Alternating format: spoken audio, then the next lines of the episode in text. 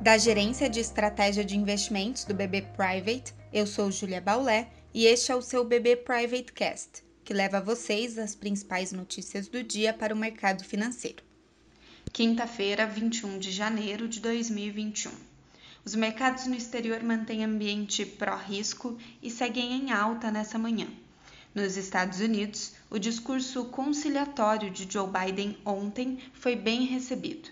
Presidente ainda decidiu pela volta do país ao Acordo de Paris, reforçando a preocupação com os aspectos ambientais em seu governo. A política fiscal mais expansionista também é outro aspecto do governo que nos ajuda a sustentar o enfraquecimento do dólar, assim como a manutenção do fluxo de capital estrangeiro aos emergentes. Lembrando que hoje temos decisão de juros do Banco Central Europeu, com posterior fala da presidente Christine Lagarde, que podem influenciar também o câmbio hoje. Algumas bolsas na Europa ainda pesam os riscos da Covid-19 e oscilam para o campo negativo. No Brasil, vale destacar a decisão de juros ontem pelo Copom. A taxa Selic foi mantida em 2% ao ano e, diante das pressões inflacionárias que levaram a inflação prospectiva para próximo ao centro da meta para os próximos anos, o Banco Central do Brasil decidiu retirar o Forward Guidance, ou seja, abrindo espaço para o aumento dos juros.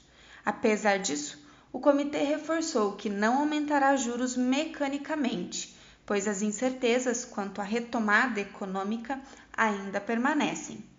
Bom, hoje o Ibovespa tem espaço para tentar recuperação, mas seguem pesando as notícias em torno da vacinação no Brasil.